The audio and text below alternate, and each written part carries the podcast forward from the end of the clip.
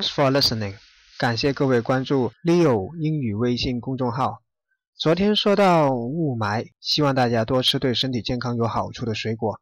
据某些专家说，雾霾的 effect 效果其实和抽烟差不多。雾霾天气就相当于你一天当中不停的在抽 second hand smoking 二手烟。抽烟肯定是不好的，但烟草却是全世界流行的。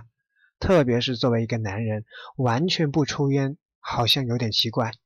这种 concept 观点可能很多女性都不能接受，大部分的女生都很 sick of 讨厌自己的男朋友抽烟。但是你可能不知道，在美国有一款很出名的香烟，却和一段很 profound 深沉的爱情故事有关。